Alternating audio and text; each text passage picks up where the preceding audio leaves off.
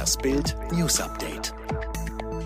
Wo steckt die Granini-Erbin Marielle Eckes? Mehrere BKA-Beamte durchsuchten eine Luxusimmobilie bei Starnberg sowie ihre Wohnung in der Münchner Innenstadt. Die Staatsanwaltschaft ermittelt gegen die 45-Jährige und zwar wegen des Verdachts der Geldwäsche. Eckes gehört zur berühmten Eckes-Granini-Dynastie. 2019 machte der Konzern weltweit einen Nettoumsatz von 921 Millionen Euro. Der Fruchtsaftriese hat über 1700 Mitarbeiter. Hunderte kamen zur Beerdigung. Tränenabschied von Biker Philipp. Der Schmerz über den Verlust von Philipp B. ist kaum zu ertragen. Für seine Mutter, seine Schwester, seine Freundin. Immer wieder brechen sie bei der Beerdigung des jungen Mannes in Tränen aus.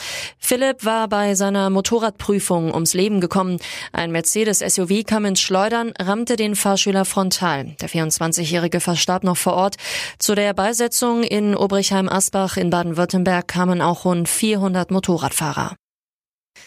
Erneut ein tragischer Badeunfall. Ein Mädchen ist gestern Nachmittag in einem See in Pfullendorf in Baden-Württemberg ums Leben gekommen.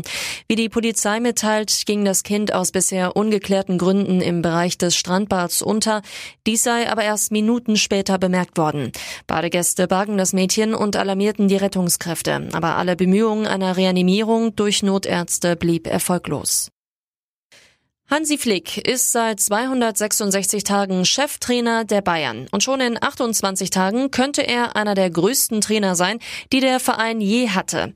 Meister, Pokalsieger und Champions League Titel, das gelang den Bayern einzig 2013 unter Jupp Heynckes. Für Flick wäre der Aufstieg in den Trainer Olymp kometenhaft vom gute Laune Onkel als Kovac Co-Trainer zum Triple Trainer in nicht einmal 300 Tagen. Veronika Ferres Tochter Lilly Krug startet als Schauspielerin.